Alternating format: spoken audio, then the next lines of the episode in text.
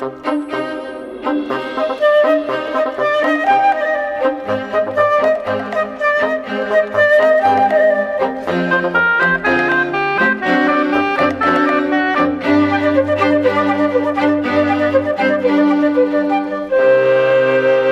uma noção disseminada por toda a parte de que o stress é fruto do modo como hoje em dia se vive na sociedade ocidental. Então, e se alguém lhe dissesse que há plantas que se sentem estressadas e que se pudessem tiravam férias e iam a banhos? O stress nas plantas pode ser de dois tipos: o biótico, causado por outros seres vivos, desde insetos até fungos, e o abiótico, que está ligado ao ambiente e que pode ir desde a seca ao vento até ao sal que está depositado nos solos. Ora, como as plantas não podem fugir, têm que se adaptar a viver em condições adversas. Sim, as plantas sofrem com o stress, mas a verdade é que este stress é muito diferente do nosso.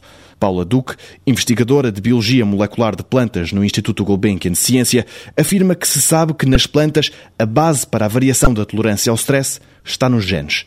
As dúvidas começam justamente aí. Conhecemos já alguns genes que estão envolvidos em ser ativados quando é percebida uma situação adversa ambiental.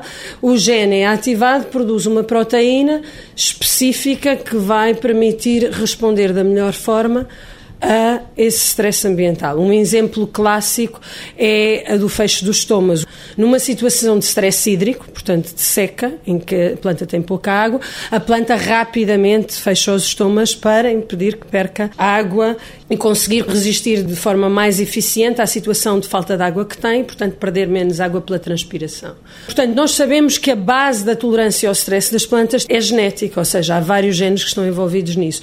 Conhecemos é muito pouco poucos e começamos agora a perceber que há interações muito complexas. Portanto, não é um gene que está envolvido numa resposta, são vários. Já se conhecem alguns genes específicos que permitem resistir ao frio e ao stress hídrico, ao stress salino e há já plantas transgénicas com um ou dois genes manipulados de modo a que a planta possa resistir melhor e ter uma resposta mais eficaz ao stress específico a que está sujeito naquela altura. No entanto, estamos muito longe de conseguir respostas suficientemente elaboradas e rápidas para que as culturas possam resistir a situações muito adversas. A África é um exemplo clássico, não é? Em que o stress térmico e o stress hídrico são muito significativos e seria um avanço imenso conseguir pôr, sei lá, milho ou trigo a crescer nessas zonas de modo a alimentar aquelas populações.